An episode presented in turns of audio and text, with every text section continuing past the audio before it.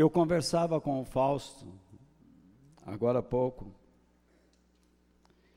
e todas as vezes que eu vou estudar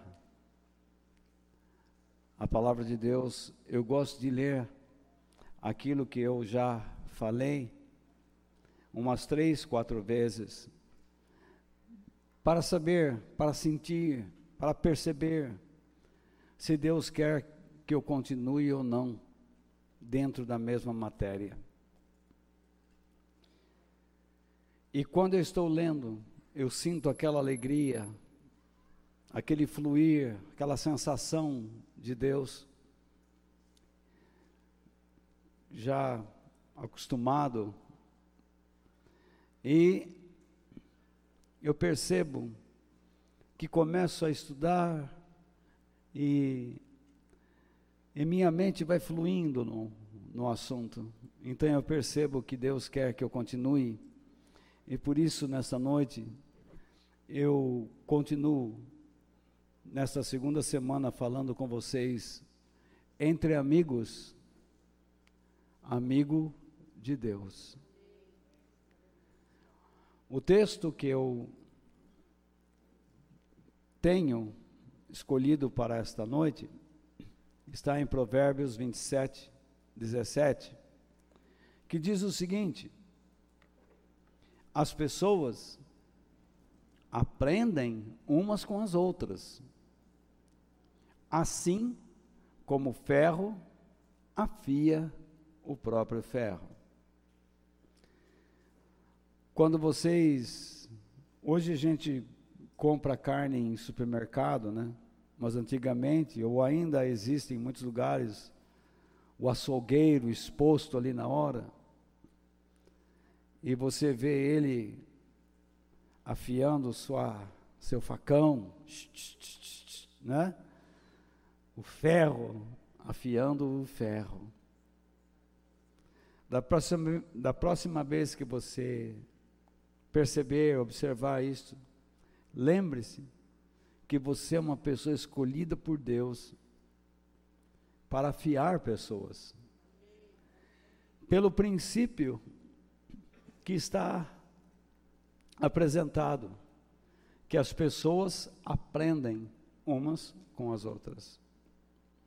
O seu filho está aprendendo com você. O seu neto está aprendendo com o seu filho. Pessoas ao seu redor, o seu círculo de amizade, estão recebendo influências sua. O modo como você expõe suas ideias diz muito. O seu comportamento também. E aquelas pessoas que te admiram, É questão de pouco tempo estarem pensando e até mesmo agindo como você. Todos nós temos pessoas que gostamos e admiramos. E cada um de nós agimos em determinados momentos à semelhança dessas pessoas, porque elas nos inspiram. Se estamos agindo de modo correto ou errado, não é isso que eu estou agora querendo detalhar. Eu estou dizendo que nós agimos à semelhança de pessoas que admiramos. Se você gosta da ideia de uma determinada pessoa, ainda que o que ele fale não é provado, no caso aqui se tratando de coisas bíblicas, não tem nenhum fundamento teológico, mas você gosta da ideia, você defende aquilo com unhas e dentes. Ainda que, ainda que aquilo esteja contrário ao que Deus diz. Por exemplo, eu vejo pessoas igual uma pessoa quando eu estive muito doente, disse: Deus não quer que você sofra. Eu disse: onde isso está escrito? Ele não sabia dizer. Ele dizia assim: Não, eu creio. Não, você crê no quê? Esse negócio de eu creio. Eu creio em qualquer ideia, eu crio, eu crio uma ideia e creio nela.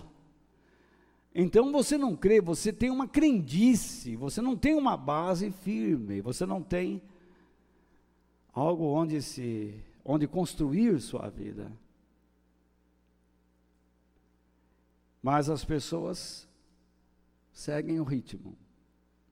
Sustentam ideias, agem, falam como essas pessoas.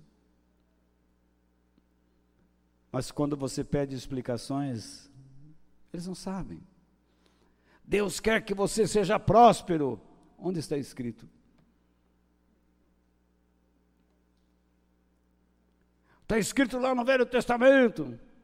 Engraçado, no Velho Testamento está escrito, no Novo Testamento não está. Aí você, quando convém, diz: Eu não. O Velho Testamento já passou. Eu fico com o Novo mas você fica falando da prosperidade do Velho Testamento. A maioria desses pregadores que pregam na TV aí, que pedem dinheiro a rodo, usam o Velho Testamento. E depois, quando falam sobre fé, negam o Velho Testamento, mas para pedir dinheiro pode. Não tem base bíblica. O povo do Velho Testamento tinha uma prosperidade física porque era uma nação sobre a terra. Deus prometeu um espaço físico de terra. O nosso, a nossa terra não está aqui, está na eternidade. Então a nossa prosperidade está na eternidade, não aqui. É isso que a maioria não entende. É a mesma coisa aqueles, eu estou ensinando às terças-feiras. Algumas pessoas chegam assim, mas fazer as obras, ganhar fé pelas obras é errado. Depende como você entende obras. Deus nos diz em Efésios, no Novo Testamento, que nós somos criados em Cristo para fazermos as obras de Deus. Mas o mesmo homem ou seja, Paulo, que disse essas palavras, diz: não é por obras que somos salvos. Mas que obras são essas? Que diferença entre as obras? As obras que não nos salvam são a guarda do sábado, sacrifícios de animais. São essas obras. Mas as obras que Jesus nos pediu, ai de quem não as fizer.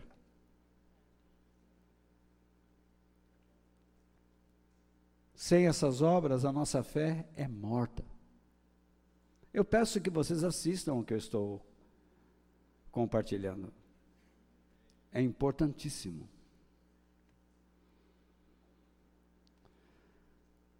Enfim, nós aprendemos uns com os outros. Pessoas com quem mantemos relacionamentos de proximidade com amigos. Então, a falta de amigos faz com que a pessoa seja solitária e a sua caminhada como em um deserto. Portanto, contente-se com o amigo verdadeiro pois é essa amizade que o guardará de amigos tolos ou idiotas. É melhor termos amigos que nos ensinem a colocarmos nossos pés no chão, do que aqueles que insistem em nos dizer que podemos voar. Tem muito doido tentando encher sua cabeça com ilusões, sonhos, com banalidades, com sensacionalismo, com uma ideia de uma fé vulgar, popular, simplesmente para alcançar benefícios terrenos. Os nossos benefícios aqui são as bênçãos que Deus nos dá. Eu nunca pedi um carro, uma casa, dinheiro. Isso eu digo para vocês hoje. Nunca pedi isso a Deus.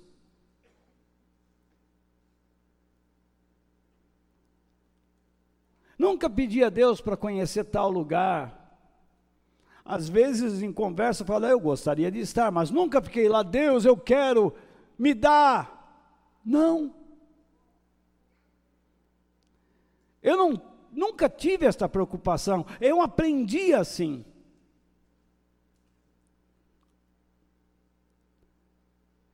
Eu não fico correndo atrás pedindo a Deus, Deus, eu me dá saúde, Deus. Eu peço a Deus força, capacidade mental para raciocinar, equilíbrio, que muitas vezes me falta por ser uma pessoa sanguínea.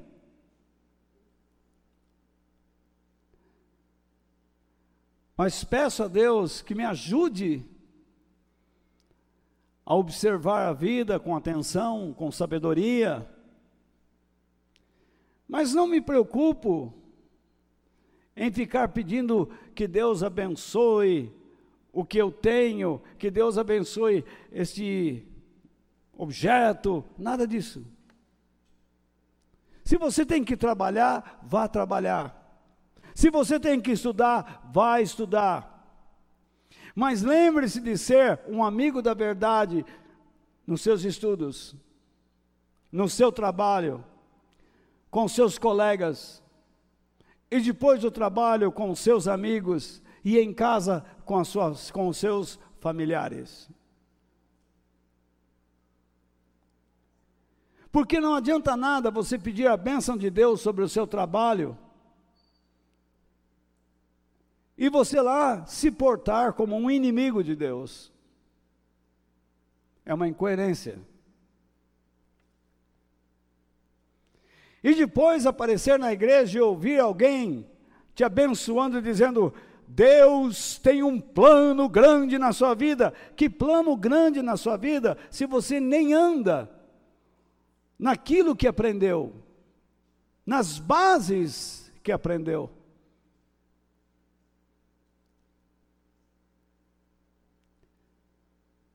Nós precisamos nos consertar.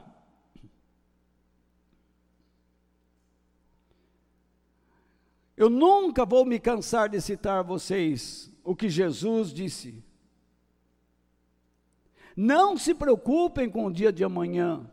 Já basta as preocupações dos dias de hoje, do dia de hoje. O apóstolo Paulo diz: lance suas ansiedades diante de Deus. Ele não está pedindo para você pedir a Deus que tire a sua ansiedade. Ele está dizendo: você tem a atitude de colocá-las diante de Deus. E viva de acordo com a verdade. Busque primeiramente o seu reino e a sua justiça, e as demais coisas serão acrescentadas.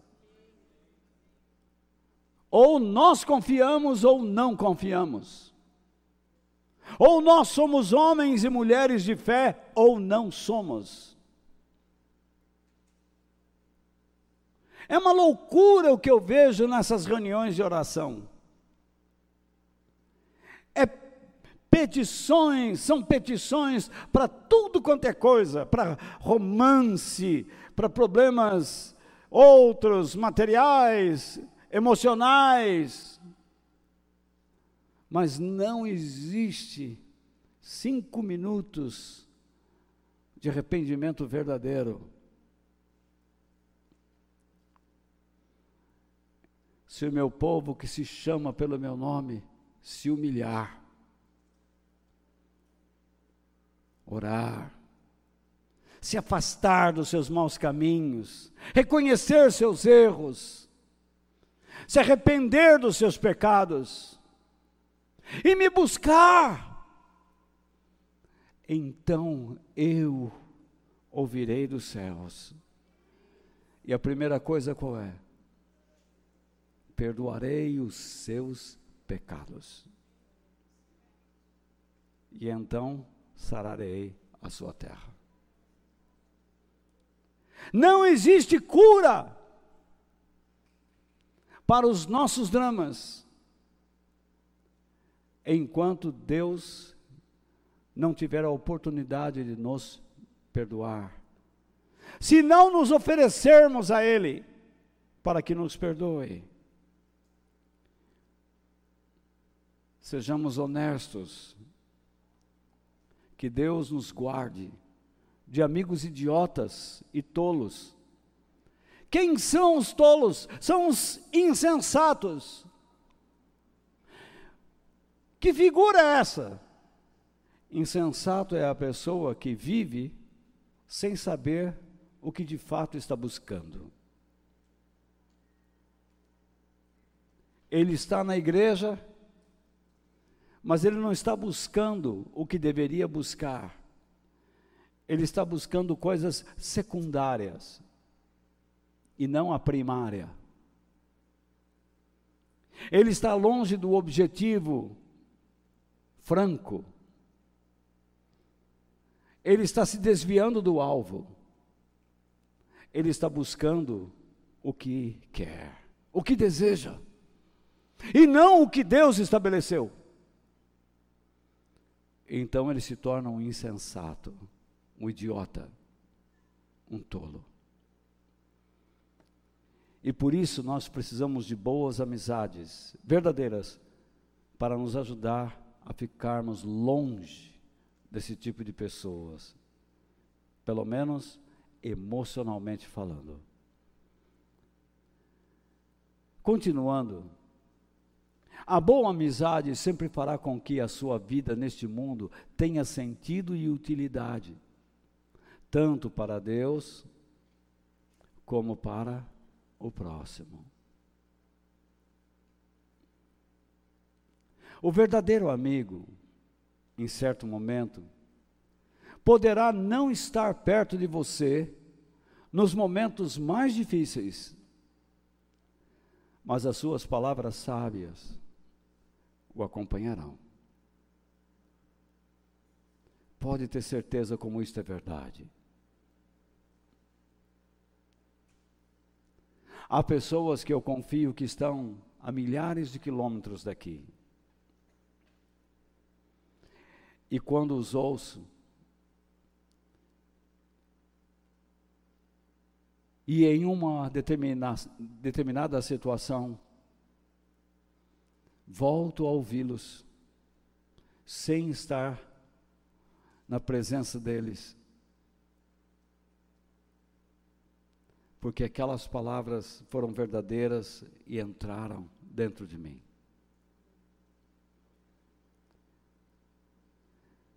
Eu não preciso ver Jesus.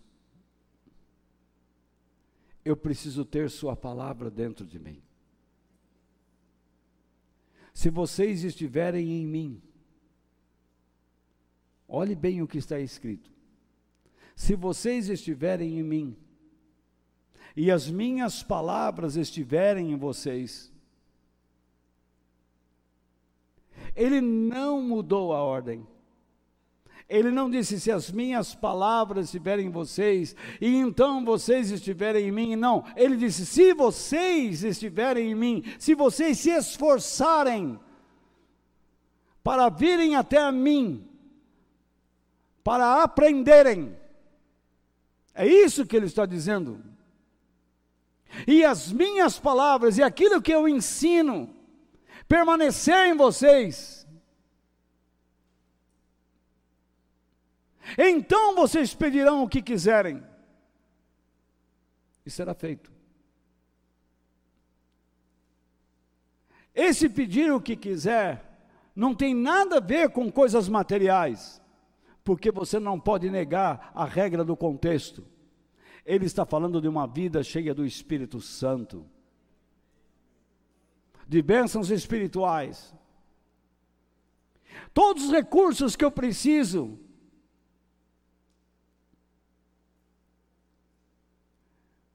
espiritual em minha vida, naturalmente, quando encontrados lugar em mim, vão me ajudar muito nas questões materiais, pois terei inteligência, inteligência para lidar com as coisas que vêm à minha mão, no temor de Deus.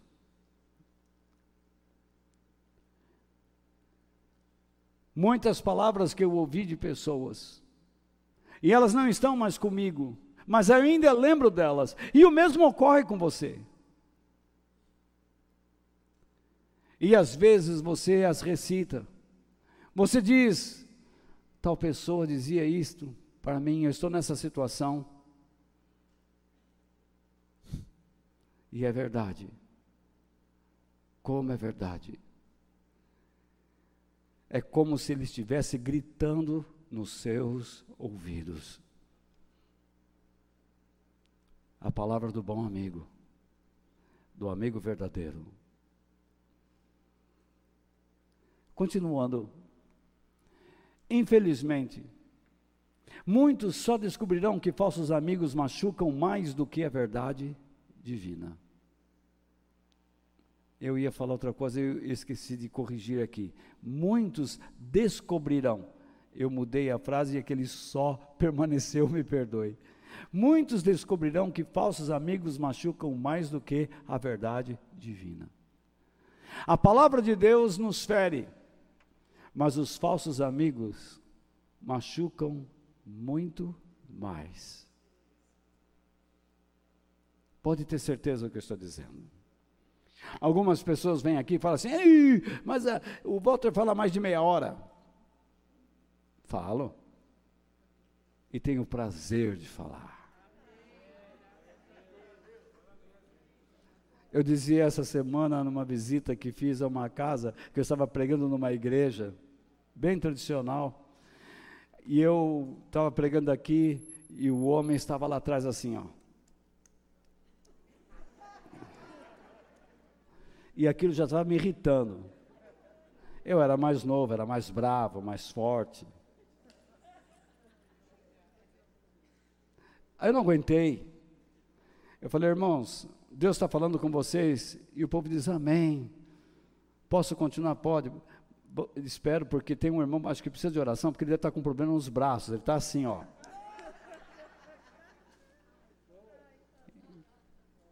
No final da reunião, ele olhava para mim feio. Problema dele. Vai caçar sapo, rapaz. Enfim, Muitas vezes, nós achamos que a verdade nos fere demais. Mas, repare bem, quantas feridas ainda você carrega por machucaduras feitas por pessoas que você julgava serem amigas ou amigos. É verdade o que eu estou dizendo?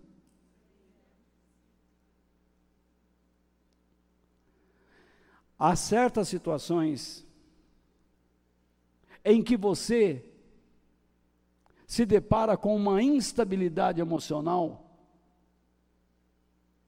após tantos anos terem se passado daquela ocorrência, da machucadura que uma amizade que você julgava ser verdadeira lhe provocou. Ainda hoje aquilo interfere em sua vida. Mesmo crendo em Deus, e você precisa da ajuda de Deus para superar aquilo. Então, quando Deus te ajuda a superar em cada situação, significa que a verdade de Deus, ela machuca, mas ela cura.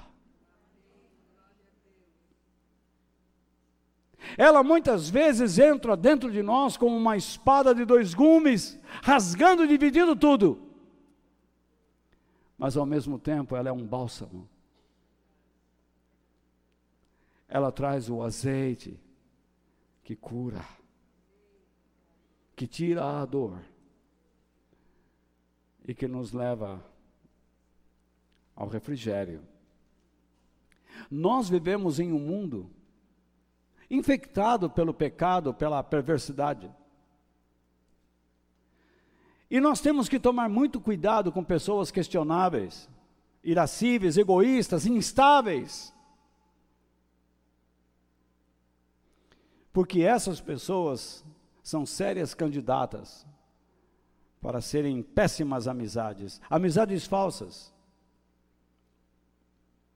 É uma bênção de Deus quando nós podemos usufruir de uma amizade verdadeira. Mas que maldição quando ao nosso redor existe um, uma amizade falsa, porque aquilo é um instrumento destruidor da parte do inferno. Deus nos diz o seguinte, em Provérbios 14, 7. A sabedoria divina diz: afaste-se das pessoas sem juízo. Isto é, afaste-se das pessoas arrogantes, orgulhosas, sem modéstia, soberbas, aquelas que acham que sabe tudo. Tem resposta para tudo.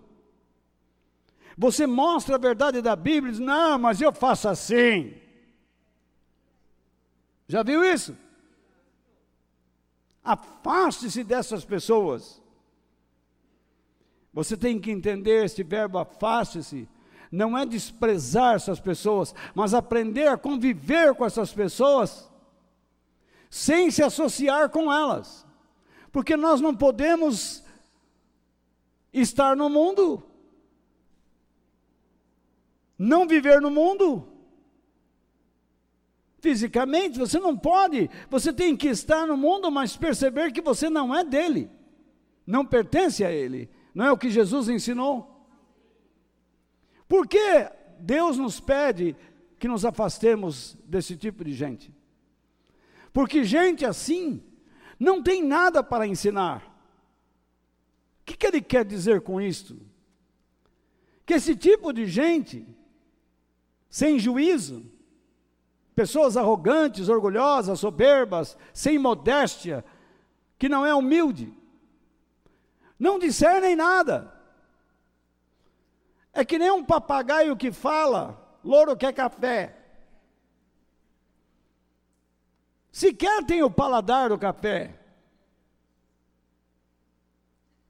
Não discernem nada por falta de conhecimento dos planos de Deus fala como um papagaio, mas não entendem nada. Então eles não têm condições de conduzir alguém a parte alguma. Diante desses fatos, que ações nós temos que tomar?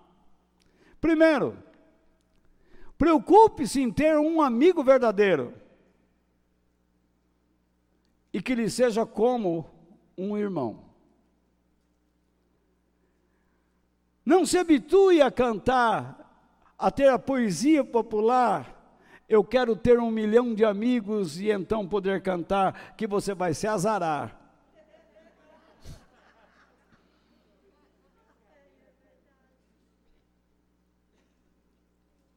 Por que eu digo isso? O maior castigo para aquele que só se preocupa em ter muitos amigos é sentir-se sozinho.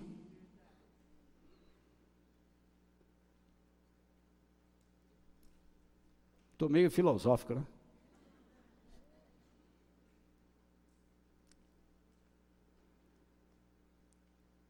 O maior castigo para aquele que só se preocupa em ter muitos amigos é sentir-se sozinho. Porque quando ele percebe, não tem ninguém. A sabedoria de Deus nos diz o seguinte em Provérbios 18, 24: algumas amizades não duram nada, mas um verdadeiro amigo é mais chegado que um irmão. Qual é o sentido deste verso? Que em meio a muitos amigos, há sempre aqueles que são falsos. Não dura nada. Você descobre que aquilo era palha ao vento. E que nós precisamos ser prudentes. Porque não faltarão pessoas para contaminar sua mente, para destruir sua família, seu relacionamento conjugal, com seus pais.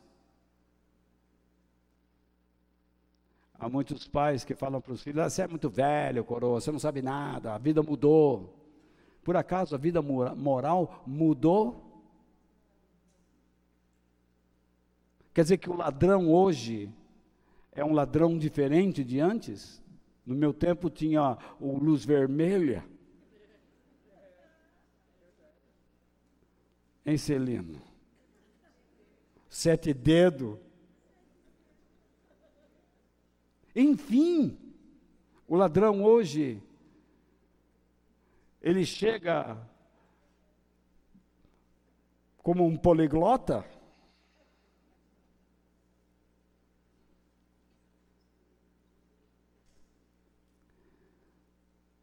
Roubar é roubar. Mentir é mentir. Mesquinhez é mesquinhez. Avareza é avareza.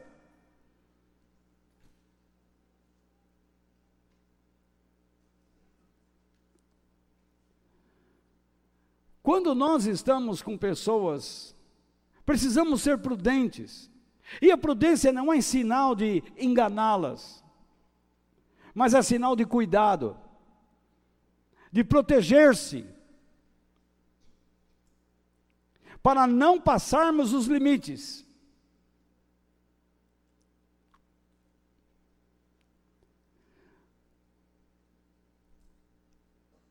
A prudência não é sinal de hipocrisia. Eu não estou mentindo a uma pessoa quando eu estou agindo com prudência com ela. Mas com cuidado.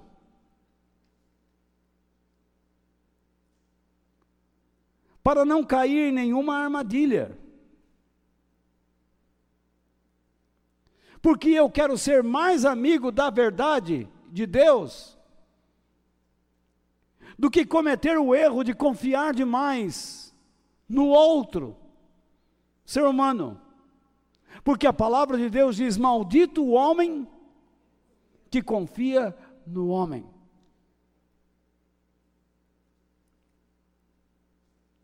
Por isso que nós precisamos aprender a valorizar aquele que é verdadeiro e se mostra próximo de nós mais do que um irmão.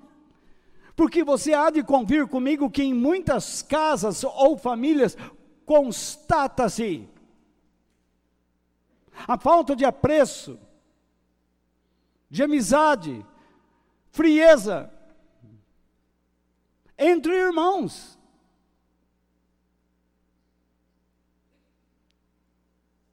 Muitas vezes você vê um irmão passando dificuldade e o outro dizendo: assim, a vida é a tua vida. Fala com o pai, fala com a mãe. Não me aborrece, ou não me aborreça, não me perturbe. Quantas vezes nós já ouvimos isto?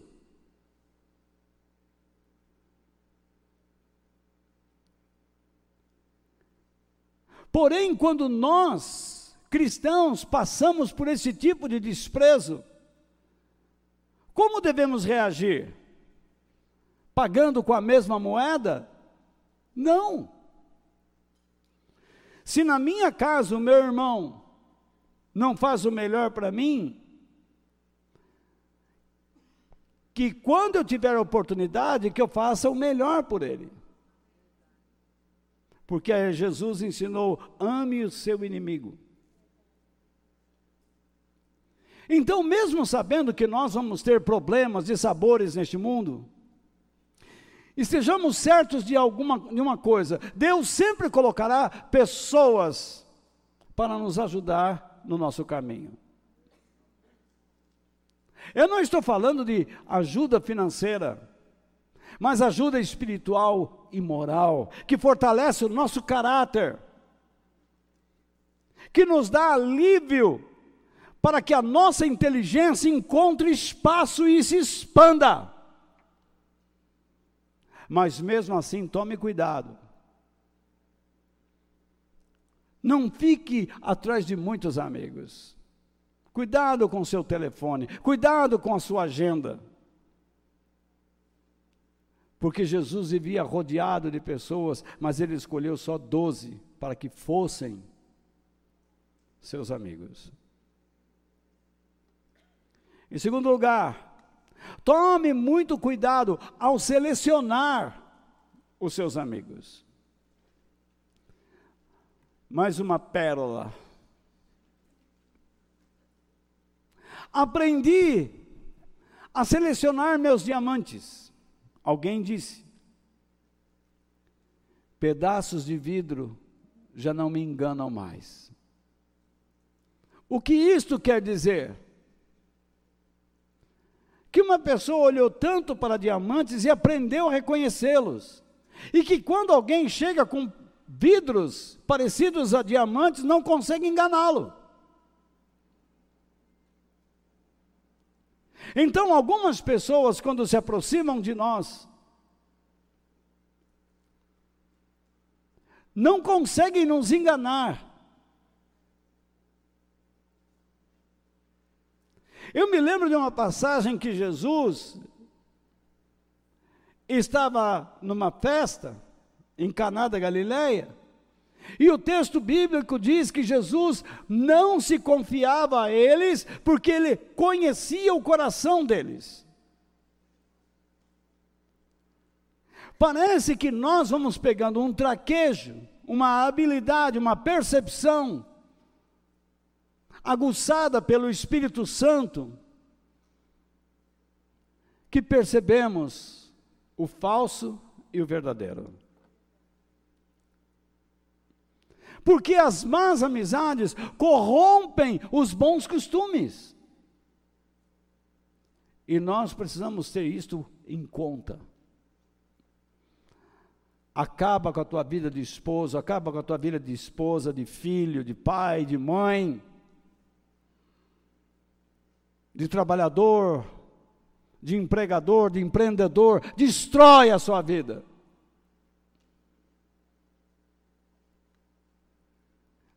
Nós temos visto exemplos deprimentes de homens completamente corrompidos. A um passo da demência. Enfim, nós passamos muito tempo fazendo nossas escolhas de acordo com as nossas preferências. Me diga que não. Escolhemos roupas, cursos, livros, equipamentos eletrônicos, empregos, carros. E antes de adquirirmos um desses itens, nós pesquisamos muito bem. Eu não quero comprar nenhuma bobagem. Às vezes acabamos comprando. Mas pesquisamos. Porque nós não queremos comprar vidro por diamante. No entanto, todavia em relação às amizades, não agimos do mesmo modo e nem sequer observamos suas atitudes segundo os critérios divinos, mas as escolhemos de acordo com as nossas conveniências, ou seja, vantagens, lucros interesses. Eu não estou bem com meu marido. Ah, aquela mulher lá está falando umas coisas que me interessam. Ai, sabe? É, olha, você tem que ser assim. Quando ele chegar em casa, bate o pé. Dá uma panelada nele. Ou o homem não está bem com a esposa e vai lá conversar com o outro aqui. Vai justificar sua ação. Onde já se viu o homem ceder para a mulher? Homem, não se afina. Você vai na casa dele, quem manda nele é a mulher dele.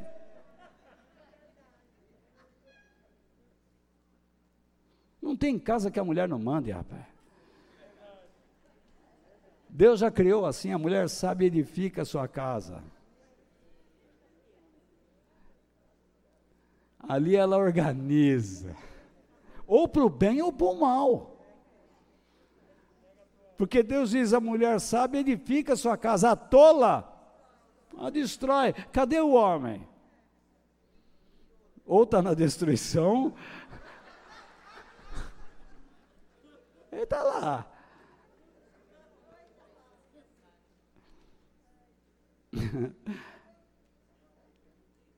o que a sabedoria de Deus nos diz? Em Provérbios 22, versículos 24 a 25. Não faça amizade, ou seja, não se associe, não tenha aliança com pessoas grosseiras ou violentas. Pode ser outro, outra qualidade, outro, outra característica. Mas não tenha associação com pessoas que não andam com, com Deus, que, que não querem andar com Deus. Você vai aprender a andar com elas, mas não se associe. Você poderá pegar os seus maus costumes, é o que eu disse no início. Ou seja, os seus hábitos nocivos, não aprovados por Deus, que não correspondem aos propósitos divinos. E depois não conseguirá livrar-se deles. Muitos jovens arrumam certas amizades e saem. E aí na mesa começa aquele bate-papo, comendo um lanche, pizza, qualquer coisa, aquela conversa que toma um rumo.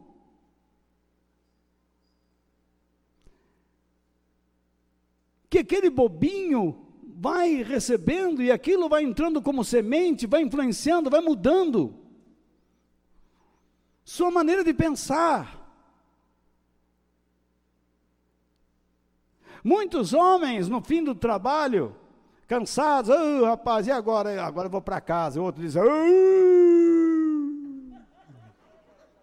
aí no outro dia, aquele que veio, uh, pergunta, e aí, vamos embora? Ele diz, vou para. O outro já faz o U também. Sabe o que representa esse U? Minha mulher está esperando. Ou então, muitas mulheres saem do trabalho e dizem assim: e aí, você vai para casa? Nem me fale, amiga.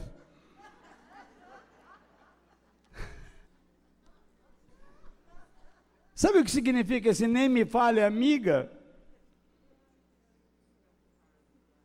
Que ela vai chegar em casa, vai ter que olhar o filho, o marido, fazer janta, lavar roupa, lavar prato, cuidar do cachorro, do gato, do papagaio, arrumar a cama.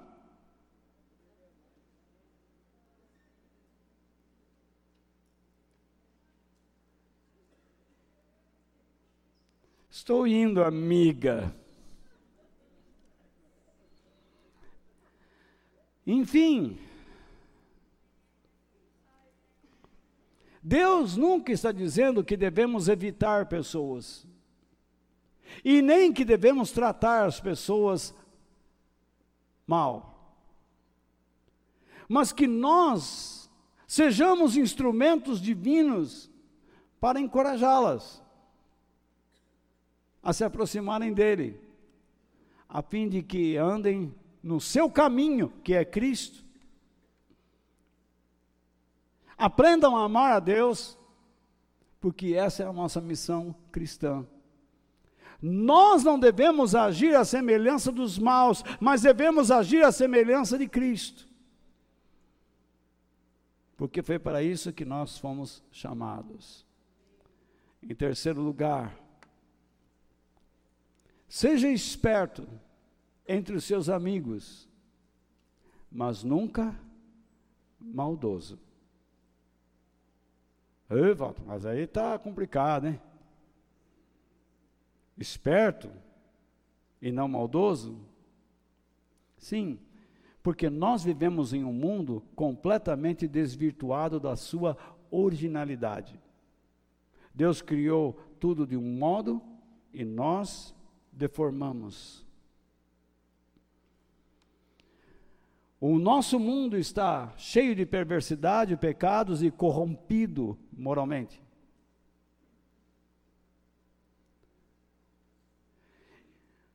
E nós vivemos entre pessoas que se parecem animais carnívoros, como lobos,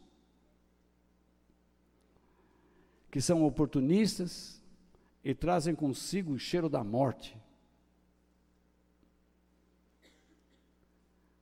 Repare que quando você encontra um amigo mau,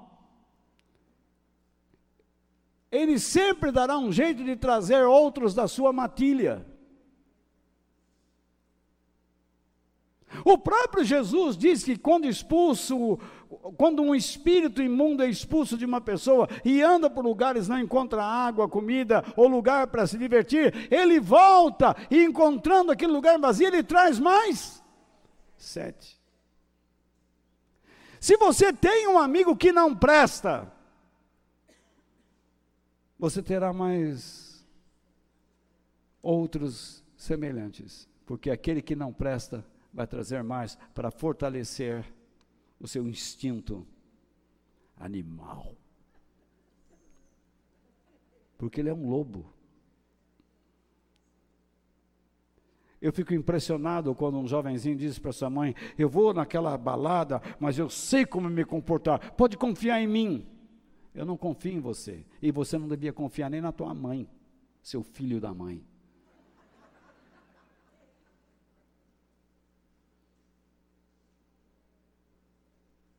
Maldito o homem que confia no homem. O que eu estou falando é muito sério. Talvez continue com essa matéria mais algumas semanas.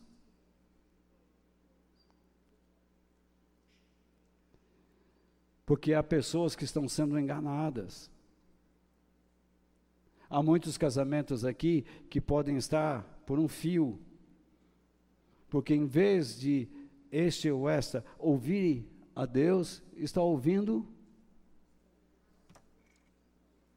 Às vezes, você entenda uma coisa: o teu maior inimigo pode estar dentro de sua casa, dormindo com você.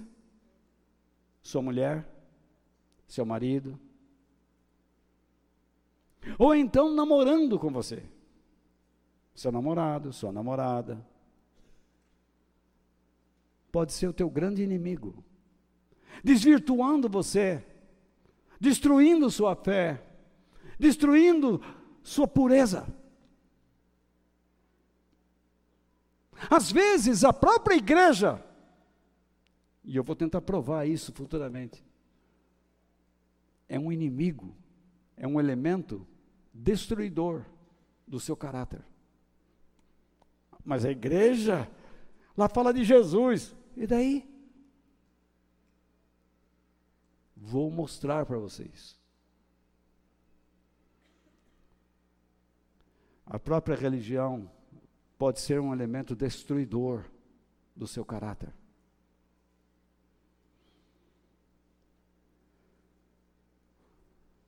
Jesus disse o seguinte, em Mateus 10, 16: Posso ir mais um pouquinho? escutem. Só por aí é uma interjeição, né? Ele diz: Ei, você aí, escute. Já pensaram outra coisa, né? Moacir Franco, né?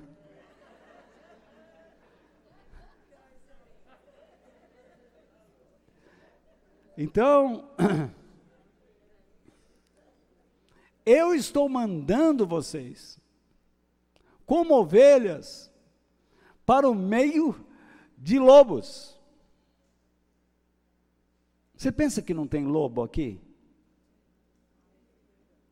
Tem. Olha lá.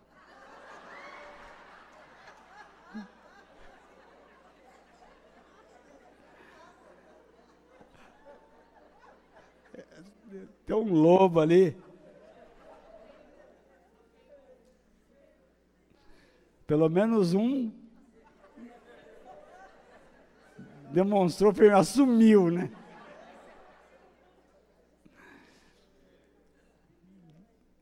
Estou mandando vocês como ovelhas para o meio de lobos. Eu pergunto a vocês: que chance tem uma ovelha no meio de lobos?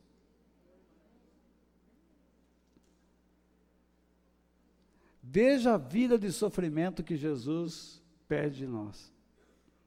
E aí vem um pastor miserável dizendo: Não, Deus quer que você seja feliz nesta vida.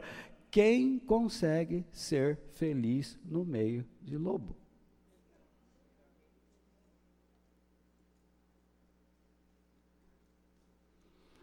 Então ele diz: para você andar no meio de lobos, ele vai explicar como.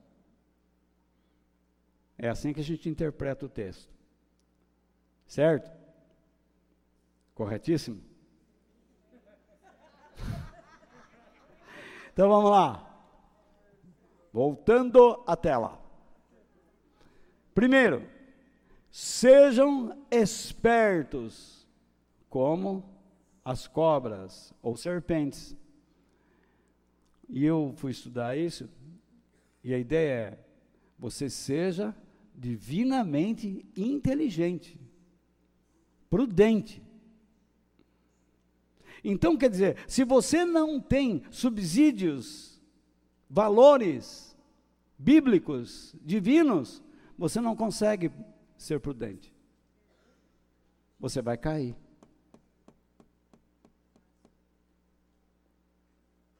Afaste-se do verdadeiro evangelho, aceite um evangelho falso, e você se torna falso. É fácil. Você começa a conversar com uma pessoa que diz: Olha, eu creio em Deus, eu amo Deus, Deus é tudo para mim. Quando você começa a conversar com essa pessoa, você percebe logo.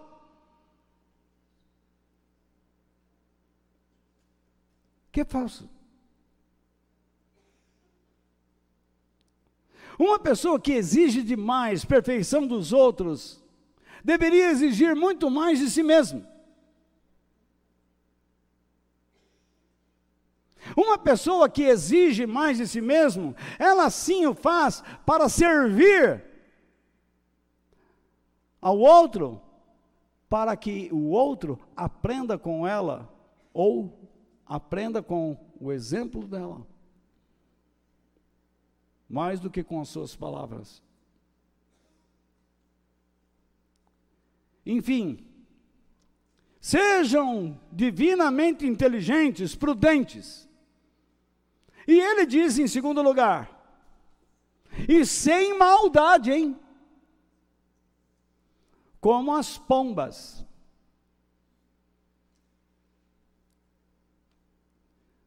O que, que é isso?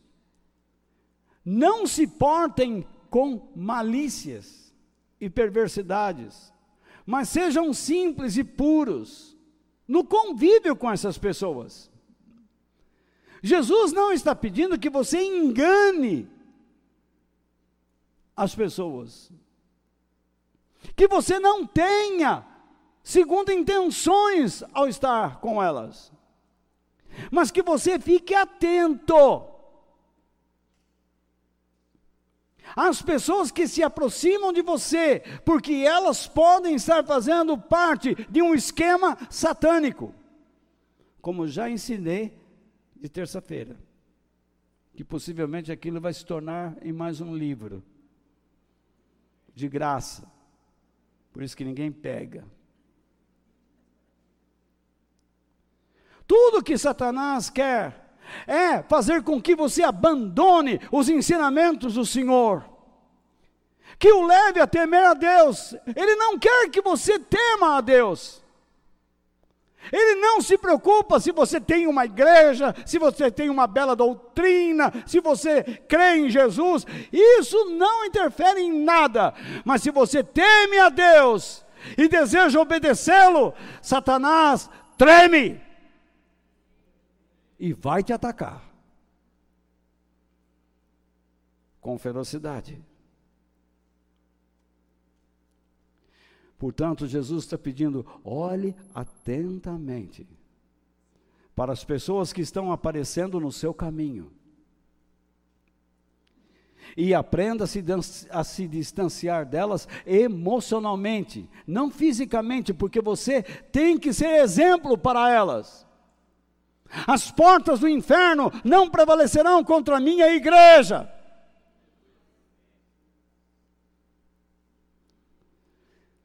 Você tem que aprender a observar se as intenções dessas pessoas são tóxicas,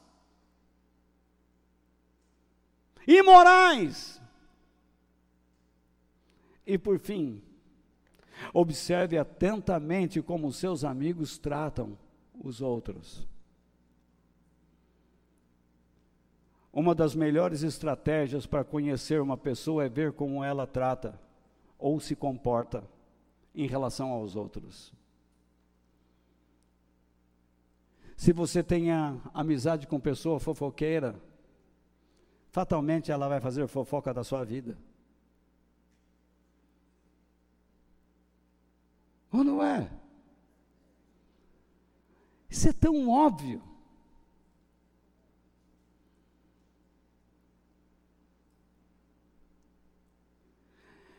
Nesses quase 50 anos de ministério, acho que é isso mais ou menos.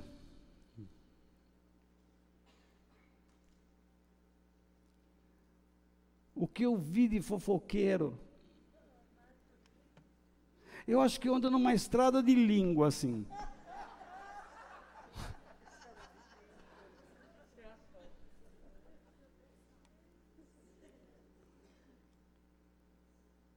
Cuidado. Tem gente que vem aqui, em vez de prestar atenção no que Deus está falando com ela, ela está olhando para o outro para dizer amanhã no telefone: Olha, ontem eu estava na igreja, você sabe a atitude do João, da Maria. Ai, cada vez que o pastor falava, ela estava roncando, arrumando a dentadura aqui que está forceando, sabe?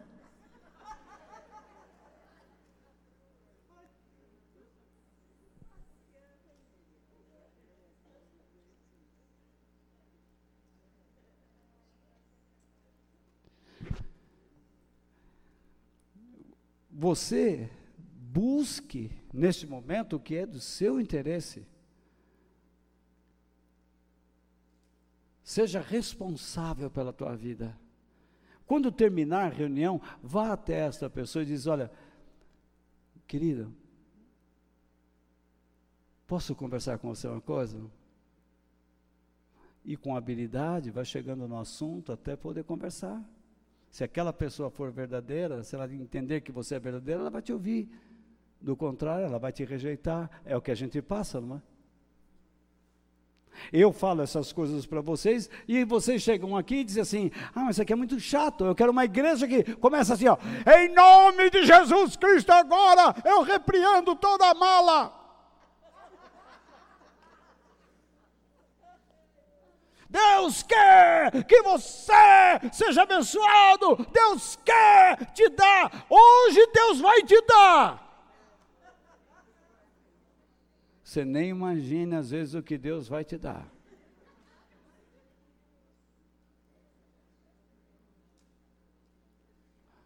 O vale da sombra da morte.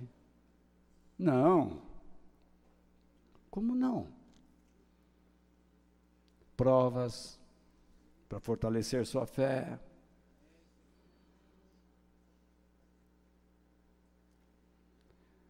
É lógico que eu quero um, uma igreja parque infantil. Eu quero ouvir o que me interessa. Porque esse é o sinal dos últimos tempos. Nos últimos tempos, as pessoas teriam como coceira nos ouvidos e procurariam mestres que falassem o que lhes interessa e não o que Deus precisa lhe dizer. Porque você não quer compromisso com nada. Você quer compromisso com a carne, meu amigo. Você não quer compromisso com verdade. Imagine você andando com uma pessoa cheia de ódio e deslealdade andando do seu lado, sabendo como você pensa, e o tempo todo te abraçando, e falando para as outras pessoas o contrário do que você fala, do que você ensina. Isso eu já vi na minha vida, no meu ministério, inúmeras vezes. É de arrepiar. E quando você descobre, você ainda vai com calma, desacelerando, para tentar descontaminar essa pessoa. Mas ela está tão contaminada com aquelas ideias que chega um momento que não tem mais jeito. Tem que quebrar a cara. E espero que aprenda enquanto respira. Porque chegará um momento em que não haverá mais volta. Mas o pior de tudo é que quando você fala com essa pessoa, para ela mudar o comportamento, seja mais leal, tenha menos ódio dos outros. Ela vai discordar de você, e todo o ódio que ela tem pelos outros passará a ter de você. Ela o desprezará, ela o rejeitará até. Ah, há pessoas que talvez você esteja defendendo neste instante, que amanhã vai te dar um pé no traseiro.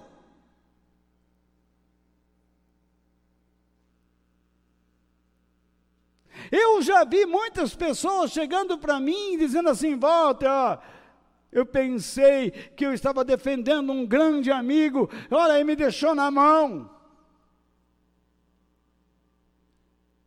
Segurei as pontas dele. Fiquei contra pessoas que eram verdadeiras.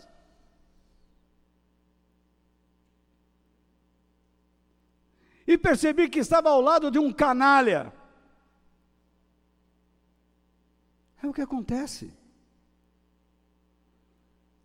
Muitos maridos deixam de estar ao lado da sua família para estar ao lado de canalhas. E não pense que muitas mulheres não fazem o mesmo, porque fazem. Muitos filhos deixam de honrar seus pais para estarem saindo com pessoas que não amam a Deus, e os pais estão observando isso e não, não reagem.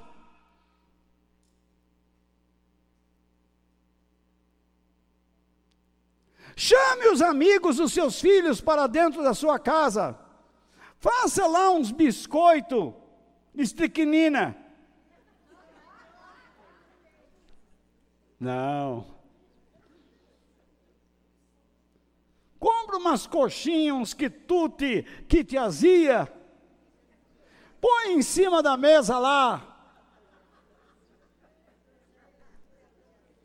Põe lá aquele frango que já está saindo fumaça do azedume.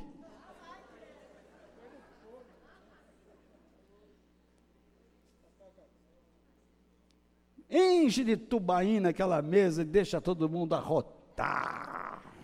Enfim, chame os amigos dos seus filhos. Aprenda a conversar, aprenda a discernir com quem ele está andando. Você precisa ver como que ele trata a mãe, o pai, seus outros amigos. Puxa a conversa, precisamos ser sábios.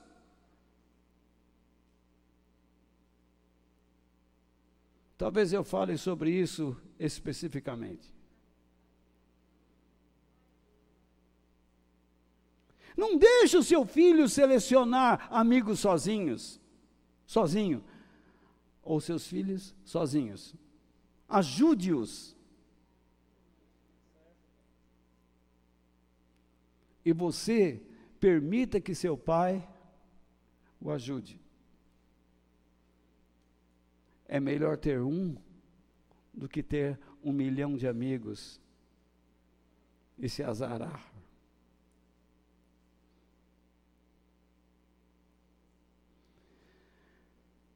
Jesus disse, ou melhor, a Bíblia diz, o apóstolo Paulo diz,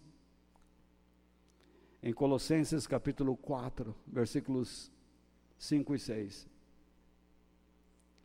Sejam sábios na sua maneira de agir com os que não creem, e aproveitem bem o tempo que passarem com eles. Então não é para a gente rejeitar as pessoas, mas é para sermos sábios e aproveitarmos bem o tempo que temos com eles. Como assim? Então ele explica que as suas conversas sejam sempre agradáveis e de bom gosto, e que vocês saibam também como responder a cada pessoa. Porque eles vão inquirir você, eles vão questionar você acerca do que você crê. Por que você não age assim? Então você tem que ter base bíblica. Por que você não crê dessa maneira? Você vai dizer para ele: olha, é porque eu fiz um compromisso. Tá, tá, tá, tá, tá, tá, tá, tá, tá, tá, tá, tá, tá, tá. E você vai explicar que não cabe agora. Mas que nós aprendamos a avaliar pessoas com quem estamos conversando e andando. Mas não só avaliar pessoas, que nós aprendamos a avaliar o nosso comportamento quando estamos com elas. Porque quando você está com uma pessoa, você se porta de um jeito, quando está com outra, você se porta de outro. Mas nunca a partir do ponto de vista de Deus, sempre a partir do ponto de vista da pessoa. Você quer ser aceito por ela e você se vende. Eu preciso saber como as pessoas pensam. Fiz-me de tolo para ganhar os tolos mas eu não posso ter na minha mente os pensamentos dela. Deus não me chama para ser um tolo de fato, como ela o é.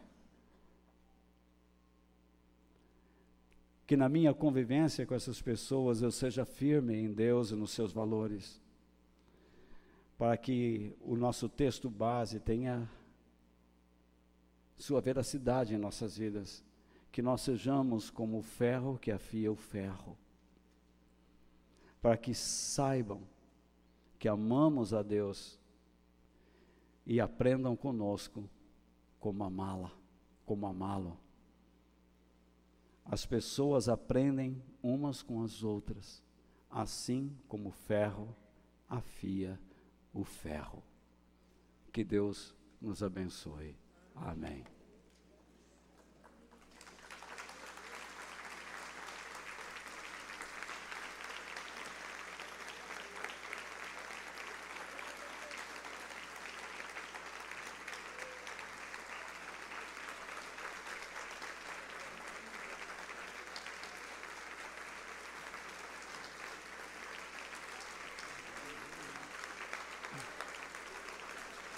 Aplauda o Senhor e celebra o seu nome.